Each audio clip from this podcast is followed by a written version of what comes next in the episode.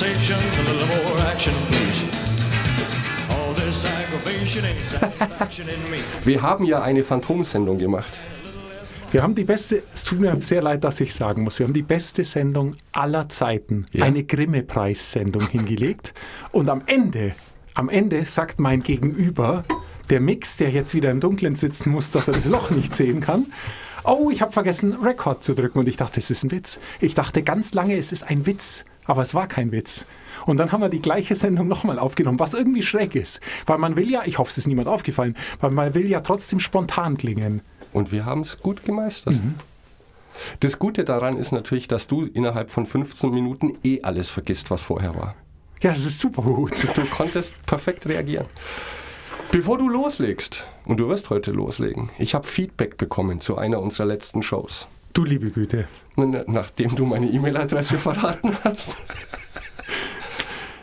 Nein, ähm, von Katrin, Hörerin der allerersten Stunde. Sie ist begeistert. Wovon? Nicht von uns, es tut mir leid. Äh, Sockenclips. Sockenclips. Siehst du, du hast tatsächlich wieder alles vergessen. Nein, du hast gesagt, man darf Socken nicht so ineinander dingsen, wie es jeder macht, jeder Genau. Deswegen normal denkende gibt Mensch. es Sockenclips. Bevor du die Socken in die Waschmaschine schmeißt, machst du Clips dran, dass die Paare zusammenbleiben. Und Hörerin Katrin benutzt die jetzt und ist begeistert. Können wir irgendwas anderes machen? Können wir aufhören und irgendwas anderes machen? Also wenn jetzt nach fast gefühlt 1000 Sendungen alles, was hängen geblieben ist, diese verdammten Socken, ich drehe durch. Ich mach, kannst du bei mir auch schnell das Licht ausschalten, bitte? Deswegen ist der neue Weg, glaube ich, Haushaltstipps mit Mix und Chris. Wir fangen nochmal von vorne an. Ähm, Na, ich muss doch sagen, wenn wir mal Feedback Natürlich. bekommen, dann ist Sockenclips. Da haben sich ganz neue Workflows ergeben. Mhm. Ne? Ja. Okay. Okay, ein schwarzer Tag. Ich mag schon ein schwarzer Mix, aber es gibt Licht am Ende des Tunnels. Hast du Perry Farrell gesehen auf Prime? Die erste Folge. Wahnsinn, Wahnsinn. Diesmal wirklich. Ich weiß, du weißt, ich sag's oft, aber diesmal es ist die beste Serie aller Zeiten. Ja? Diesmal 100% und wirklich 100%. Also es ist, ich, ich will sie nicht spoilern, du kennst sie schon, ich reiße es auch nur 15 Sekunden lang an. Es geht um Gegenwart, Zukunft. Die Gegenwart spielt im Jahr 2039, glaube ich, und die Zukunft im 22. Jahrhundert Londons. Und es ist das Beste seit Zurück in die Zukunft 1 und 2. Die besten Zukunftsfilme aller Zeiten. Alles andere bis dahin war fast Schrott. Da ist es nämlich so, eine Gamerin, die ist die perfekte Gamerin, kriegt eine neue Art Virtual Reality Brille, die man über den ganzen Kopf setzt und denkt, sie ist Beta-Testerin. Und es ist unglaublich realistisch, was sie tut. Und man findet dann Ende der ersten, Anfang der zweiten Folge, Genau. findet man raus, dass sie nicht spielt, sondern dass sie einen Roboter-Avatar in der Zukunft steuert und dort lebt. Und auch ihre eigene Zukunft sozusagen, die nicht besonders gut aussieht, dort erlebt und aus der Zukunft die Leute nach Handlungen, die sie macht, auf die Vergangenheit einwirken können. Was ich, das Ich Medikament bin für ihre Mutter. verwirrt. Was ich, also ich kann es allen nur ans Herz legen. Perry Farrell, wirklich das Coolste, was es aktuell gibt, finde ich, wenn man auf so Zeitkram und Science Fiction steht. Weißt du, was mich verwirrt hat? Was? Und ich habe immer Probleme mit Zeitreisen-Serien, weil ich es nicht kapiere. Irgendwas stimmt da mit mir nicht. Sie spielt ja unter dem Avatar ihres Bruders. Das heißt, wenn sie in der Zukunft oder in dem Spiel agiert, sieht sie aus wie ihr Bruder. Genau, weil für den ist die, Ha. die Maske ja gemacht gewesen. Weil die ja Richtig. schon immer denken, dass er spielt, aber in Wirklichkeit Richtig. spielt sie, weil sie besser ist. Sie Und das spielt als finde ich er. extra verwirrend, wenn du weißt, dass sie jetzt in die Zukunft reist, aber nicht so aussieht wie sie. Die sind aber nicht blöd und kriegen es schnell raus. Sie ist bald sie. Die bauen ihr Okay. gerade den Ding. Jetzt Keine hast du es gespoilert. Super. Ja, aber nur bis zur Mitte der zweiten Ding. Das, aber es ist, und was ich natürlich als großer Airstream-Fan Ja. Wahnsinn finde, ist, dass viel in dem, also in der Geg- Gegenwart sozusagen 2039, spielt in einem sehr speziellen, sehr langen Airstream, der innen zum Teil nicht verkleidet ist, der spezielle Fenster hat, ah, abgefahren. Ja. Und wenn ich es richtig sehe, haben sie sogar die Tür verändert. Die Airstream-Türen Ja, gehen nämlich immer ist ja auch völlig egal. Aber wirklich, also kann ich dir ans Herz legen, Peripheral. Jetzt sind 15 Sekunden vorbei, wie ich gesagt habe. Ähm, ich leg los. Ich habe ein neues Buch dabei, das ich empfehlen möchte. Ähm, es heißt, ich möchte lieber nicht. Das war klar.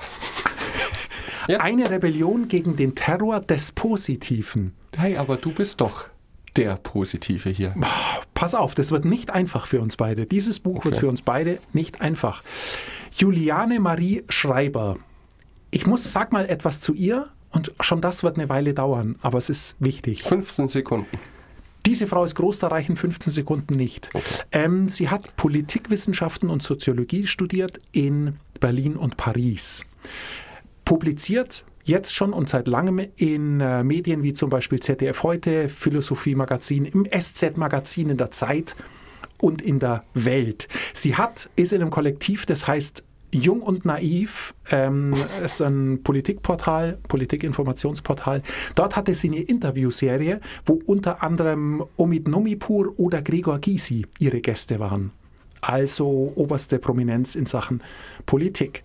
Ähm, sie schreibt Reden für Stiftungen und für den Bundestag und hat 2018 ein Buch veröffentlicht, Bilder als Waffen. Und dann 2022, im März, also ganz frisch, na, fast frisch, ist erschienen Ich möchte lieber nicht im Piper Verlag und war auf der Spiegel-Bestsellerliste auf Platz 4. Wahnsinn, sehr Wahnsinn. Und ähm, was ich noch gefunden habe, drei Monate auf der Sachbuch-Bestenliste von Zeit und ZDF. Finde ich sehr geil. Und was ich da so besonders finde an dieser Vita, ist, dass da eine extrem große Expertise im schreiberischen Handwerk auf eine große Expertise in unserem Thema, also alles, was Politik angeht, was Entwicklung angeht, was Soziales angeht, finde ich super. Und eben auch ein sehr spannendes Thema. Der Terror des Positiven, weil wir uns permanent Positives umgibt. Also ähm, machen wir uns nichts vor. Es ist der Antichrist zu unserer Sendung.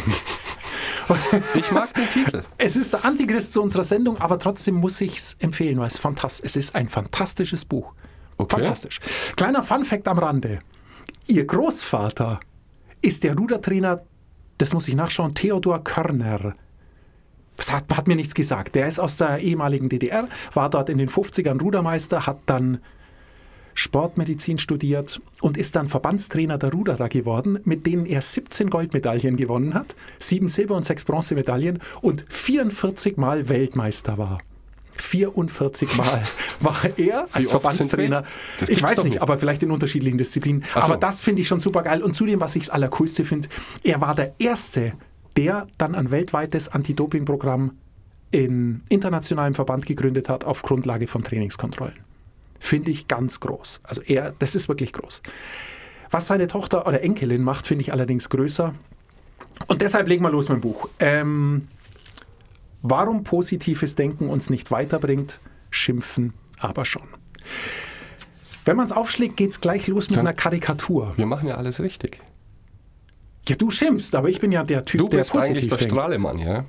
Ich bin, was ich super Lustiges gelesen habe, unlängst, ich weiß nicht mehr wovon, da ging es darum, ist das Glas halb voll oder halb leer? Dann hat irgendeiner gesagt oder eine, also ich sehe da kein Glas, das halb voll ist und ich sehe auch kein Glas, das halb leer ist. Ich sehe nach Glas, das doppelt so groß ist, als es sein müsste. Ganz große Antwort. Ganz große Antwort. Finde ich. Also das nur am Rande. Ähm, es geht los mit einer Karikatur. Da ist, äh, steht ein Mann vor einem, äh, weiß nicht, irgendeine Art Sideboard oder so einem Kommode an einem Tisch und auf der steht ein Blumentopf und eine total vertrocknete Pflanze, die einfach am Ende ist. Und er schnauzt die Pflanze an und sagt, weil du nicht positiv denkst. Und das finde ich gut. Ähm, für unsere Autorin ist positives Denken ein Allheilmittel für das Leid der Welt. Und ähm, der gesellschaftliche Druck, um glücklich zu sein, ist so groß wie nie. Es reicht nicht mehr aus, durchschnittlich gut gelaunt zu sein, man muss permanent glücklich sein. Ich lese schnell eine Passage vor. Wir hatten schon lange keine Lesezeit mehr, deshalb nutze ich das heute mal. Wie? Sie wachen morgens nicht unter Freudentränen auf? Was ist denn mit Ihnen los? Sind Sie krank? Tja, hätten Sie eben mehr Detox und Stretching gemacht. Sie sind schwer krank? Das kommt von Ihrer negativen Einstellung. Sie haben Ihren Job verloren? Waren Sie wohl nicht optimistisch genug, was? Naja, sehen Sie es positiv, jetzt können Sie endlich Ihr Fotoalbum einkleben. Egal was ihnen passiert, der Ball liegt immer in ihrem Feld. Es liegt immer an ihnen, wie sie sich fühlen. Auch Scheitern ist eine Chance. Das hatte man während der Corona-Pandemie ganz eindeutig gesehen. Wer den Lockdown nicht sinnvoll genutzt hat, um Portugiesisch zu lernen und das Gesamtwerk von Dostoevsky zu lesen, war einfach selbst schuld und hatte eben nicht das richtige Mindset eines echten Gewinners. Sorry. Jeder ist da, wo er hingehört. Es ist sehr bitter, genau deshalb mal. meinte ich. Das, das ist natürlich unglaublich sarkastisch gemeint, weil sie schreibt, nein, kurz darauf, nein, wir können nicht alles sein, wenn wir nur fest daran glauben. Und nein, nicht jeder ist seines eigenen Glückes Schmied. Es gibt viele Ungerechtigkeiten und Tragödien, für die der Einzelne nicht verantwortlich ist. Nur wer das erkennt, kann überhaupt die gesellschaftlichen Verhältnisse ändern. Ein Zitat aus dem Buch, ähm, was leider sehr, sehr wahr ist. Und es ist äh, sozusagen ihre Kernaussage, ähm, der Terror des Positiven. Wir kommen nicht weiter, wenn wir nur an Glück denken und an uns selbst optimieren zu hyperglücklichen Leuten. Ich bin bis jetzt nur bis zum Vorwort gekommen. Dann geht es eigentlich erst los. Auch da wieder sehr nett. Es äh, geht los mit einem Zitat. Bücher fangen oder Kapitel fangen ja seit fünf Jahren mit Zitaten an. Kennst du noch ein Buch, ein Sachbuch, das nicht mit einem Zitat beginnt? In jedem Sachbuch. Spontan fällt mir nichts ein. Es gibt es nicht. Es gibt es. nicht. Und es sind, auch da muss man fair sein, immer ganz tiefgründige, total aufbauende Dinge. Von wegen, jeder ist seines eigenen Glückes Schmied und bla bla bla. Sie nimmt eins von Adorno. Herr, Pro Herr Professor, gestern schien die Welt noch in Ordnung. Darauf Adorno, mir nicht. Das, so ist das ganze Buch. Also es ist eher wie ein Roman als wie ein Sachbuch, aber ähm, es ist gut. Sie arbeitet sich im ersten Kapitel ähm, an dem Mythos des Glücks ab. Wir hatten Glück schon. Immer wenn du nicht da warst, spreche ich über Glück. Du hattest mit dem Hazy mal eine Glücksfolge. Er glaubt gar nicht ans Glück, kann ich mich erinnern. Und er mochte Glück auch nicht, glaube ich. Nein. Das, für ihn ist Glück, wenn soweit ich mich erinnern kann, ist einfach zu groß. Ähm, das kann keiner erreichen. Zufrieden reicht schon. Ja, Also genau der Richtige für dieses Buch, oder? mehr oder weniger. Also das ist eher, ich glaube, das ist eher eine Einleitung, die Glückssache. Da bin ich auch schnell durch. Ähm, es ist so, sie kam drauf, dass sie in einem Drogeriemarkt steht und Duschbäder sie förmlich anschreien, was sie tun soll. Also Duschbäder haben früher sauber gemacht und gut gerochen und heute fordern sie einen dazu auf, verrückt, frei und glücklich zu sein. Der sonnige Duft von Orangen sprüht vor Glück und schenkt dir ein Gefühl von Leichtigkeit. So ist es und so sei es mit allen Artikeln, was sie wahnsinnig aufregt. Und Das mich- stimmt tatsächlich. Ja? es stimmt tatsächlich. Ja. Allerdings, und da, so fair müssen wir sein, die Produkte mit dem Glück und mit dem sei frech und mach das und mach jenes und fühl dich leicht und glücklich und kuschel dich schön ein und alles butzi butzi, das bedient einfach nur einen Zeitgeist, der gerade vorherrscht. Ja. Und ähm, ich habe mir da auch was aufgeschrieben, weil ich das nämlich sehr interessant fand. Ich kam dann drauf, dass der Zeitgeist, den sie da bemängelt, das ist auch meine einzige Kritik an dem Buch, ist genau ein Zeitgeist oder eine Sache, derer sie sich bedient. Denn, als Beispiel, ähm, Karl Marx hat sein Buch nicht genannt, Der Terror der politischen Ökonomie und warum uns das kapitalistische System am Arsch vorbeigehen sollte. Sonst er hat es genannt, das Kapital. Sie nennt ihr Buch nicht, warum positives Denken negativ sein kann, sondern sie nennt es eine Rebellion gegen den Terror des Positiven. Also letztendlich bedient sie sich einem Zeitgeist, den sich du später halt einfach auch bedienen. So ist es jetzt. Bücher heißen jetzt nicht mehr, es ist, steht nicht mehr drauf, was drin steht, ja. sondern es schreit ein irgendwas Provokantes an, dass man es in die Hand nimmt und umdreht. Aber ich glaube, du musst damit spielen, sonst fällst du gar nicht mehr auf. Wer würde heutzutage ein Buch lesen, kaufen, das heißt das Kapital? Niemand. Das ist zu, zu langweilig. Wobei Hand aufs Herz, das hat auch damals hoffentlich niemand gelesen. Aber das ist was Ja. anderes. Nur, Du musst auffallen. die Frage ist dann nämlich umgekehrt. Wer würde jetzt noch ein Duschbad kaufen, das blau ist und auf, wo in gelben Buchstaben draufsteht, riecht gut. Punkt. Genau, ganz genau. Das ist der Wahnsinn, wenn du dir, das, da, da, ist was dran, wenn du dir das Duschbad-Design anschaust. Das ist irre, wie die aussehen. Das ist bunt und schreit dich an und wir hat coole? Formen. Es wird sich sicher wieder ändern. Denke ich auch. Ich hoffe. Ja. Also wir können ja eh schon, ich meine, Duschbäder muss man sich überlegen, ob es Sinn ergibt. Es gibt ja so, von damals, wir kennen es als Kernseife, Ich meine, als ich mit Katrin 90 Minuten über die Vor- und Nachteile von Sockenclips gesprochen habe, sind wir noch kurz auf dieses Thema Waldbaden gekommen. Und ich meine, das ist ja auch dieser Zeitgeist. Etwas, das Menschen seit Jahrtausenden tun, im Wald spazieren gehen, Ja, kriegt heutzutage einen neuen Titel und man muss dafür bezahlen.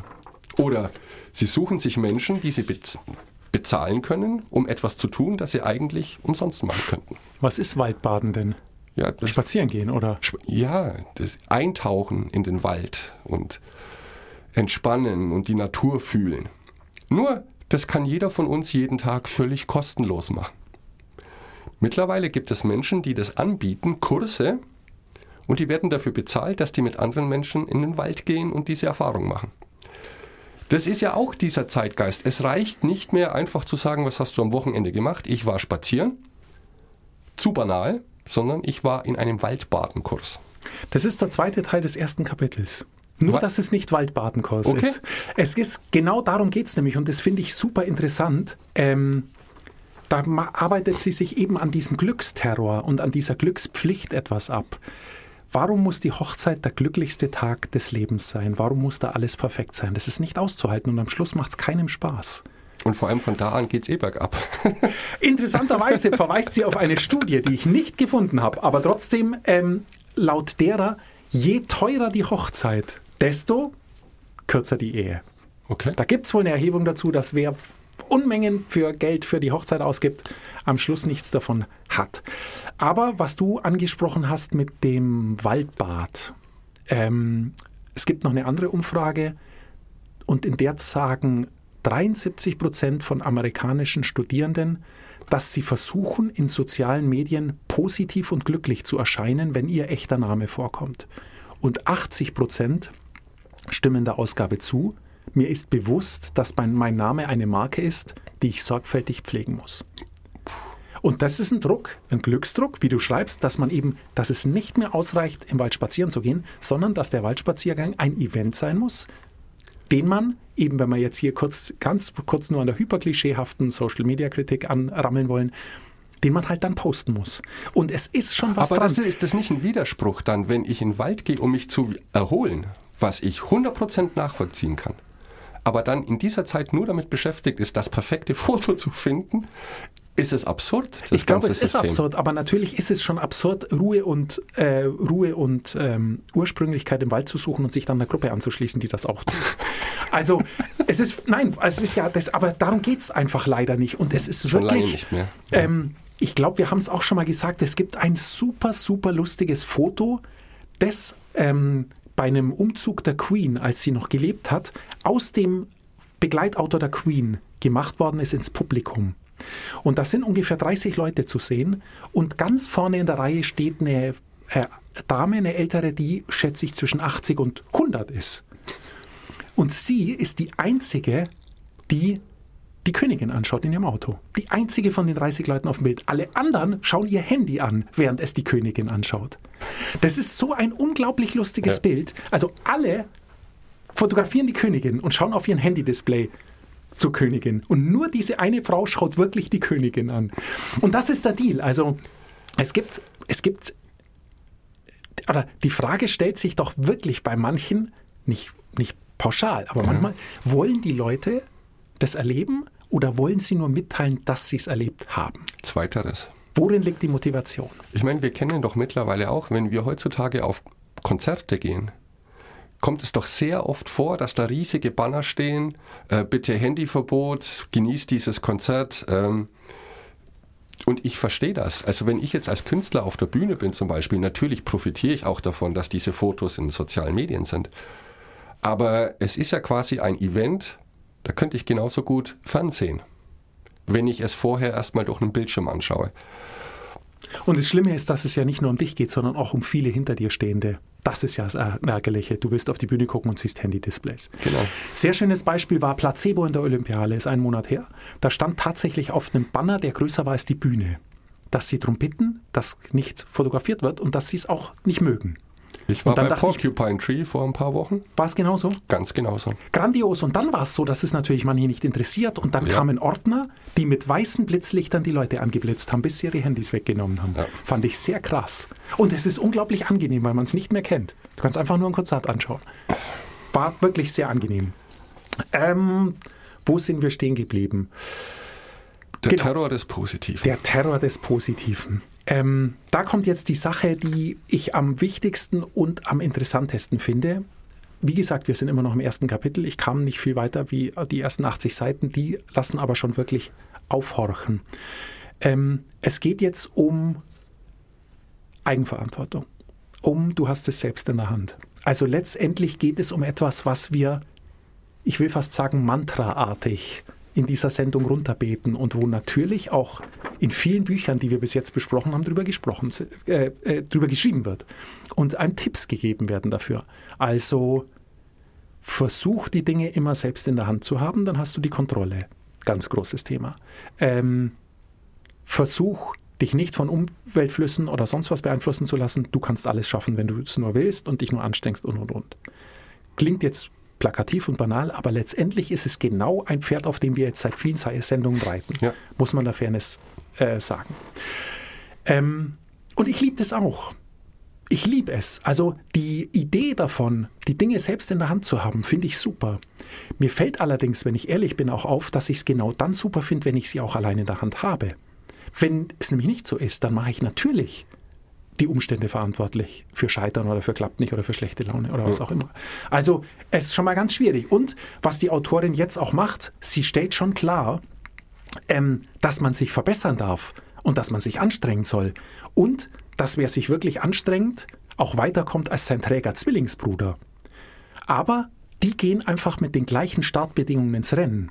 Und es ist Augenwischerei und gefährlich, davon auszugehen, dass alle mit den gleichen Startbedingungen ins Rennen geht. Wer privilegiert ist, hat bessere Startbedingungen und hat natürlich viel mehr Dinge in der Hand als Leute, die, den, die vielleicht Defizite haben in irgendwelchen Bereichen. Schon klar. Wie auch immer.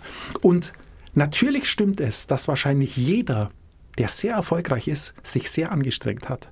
Es stimmt aber halt leider auch, dass nicht jeder, der sich sehr anstrengt, sehr erfolgreich ist. Oder, und da wird es gefährlich, dass man der Meinung oder dem Glauben verfällt, dass jeder, der nicht sehr erfolgreich ist, sich eben nicht genug anstrengt. Da darf man nicht hinkommen. Und das ist eine Gefahr, die schon lauert. Und jetzt kommt nochmals das kurze Klischee.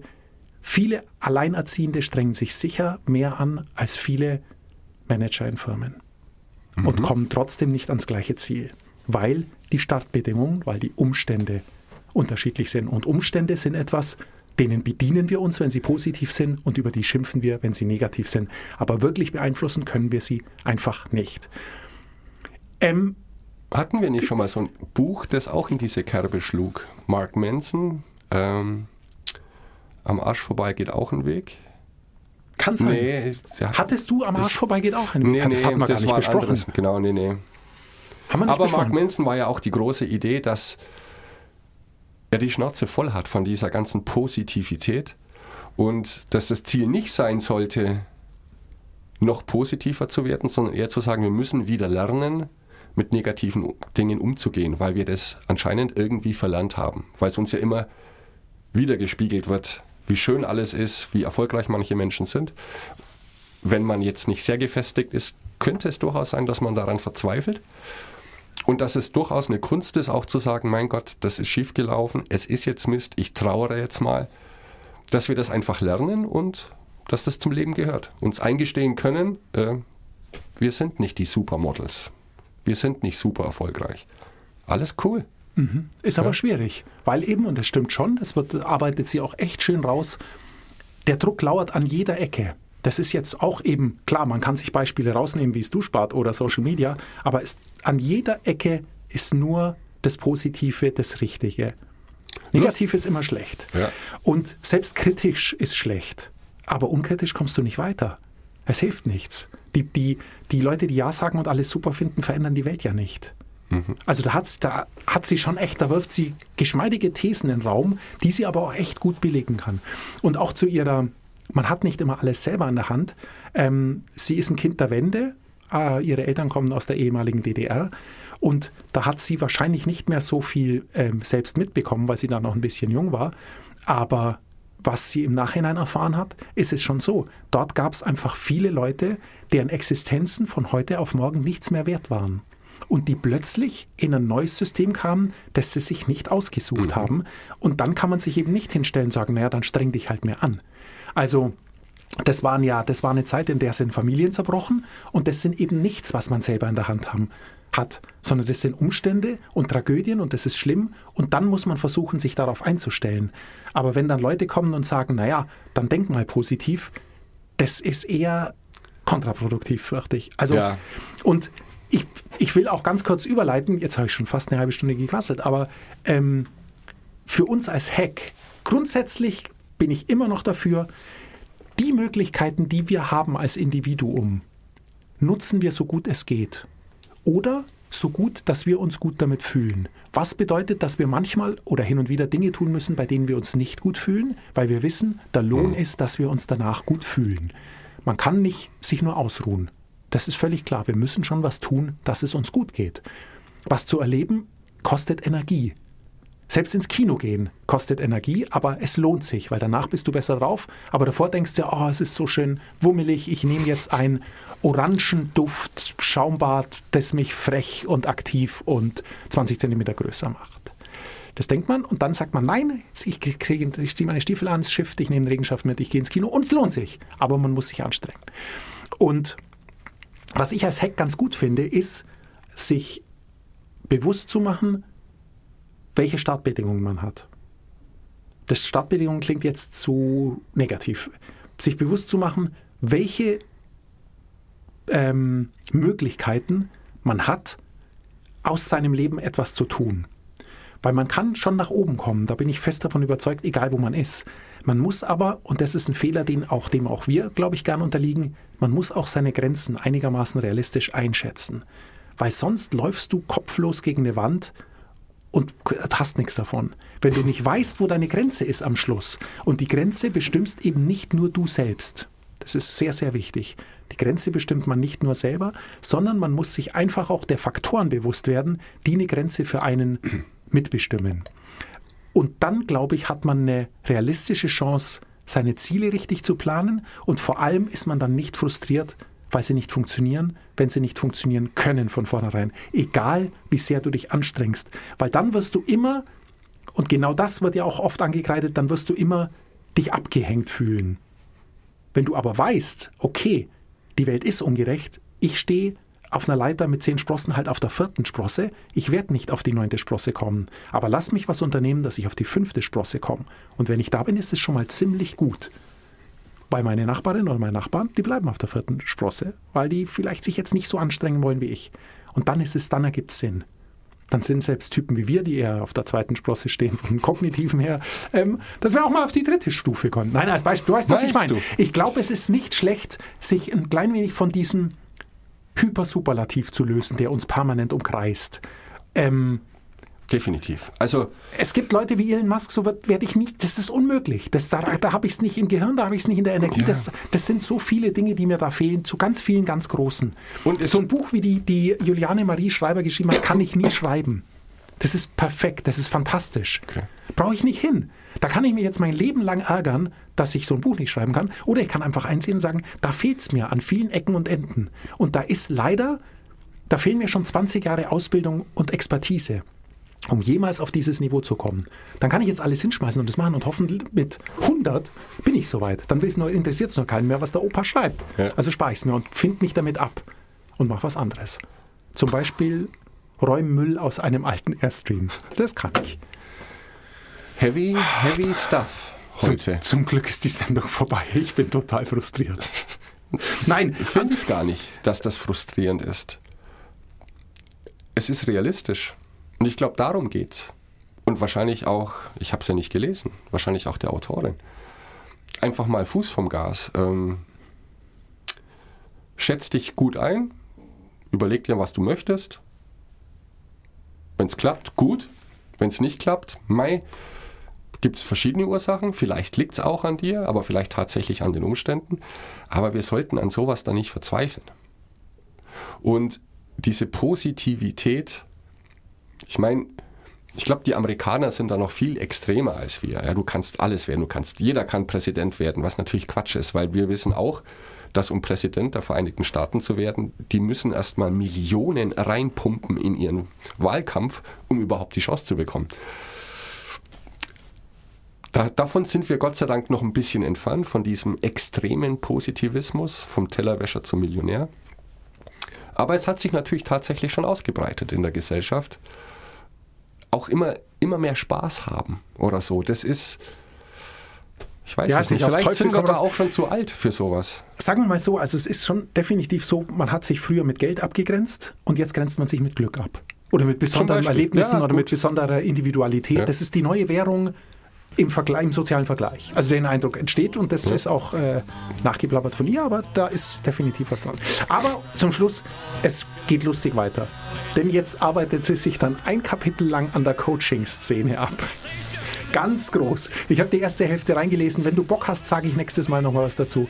Ähm, Ja, unbedingt, Macht bitte. großen Spaß. Wir sind über der Zeitmix. Ähm, bis nächste Woche. Bis nächste Woche.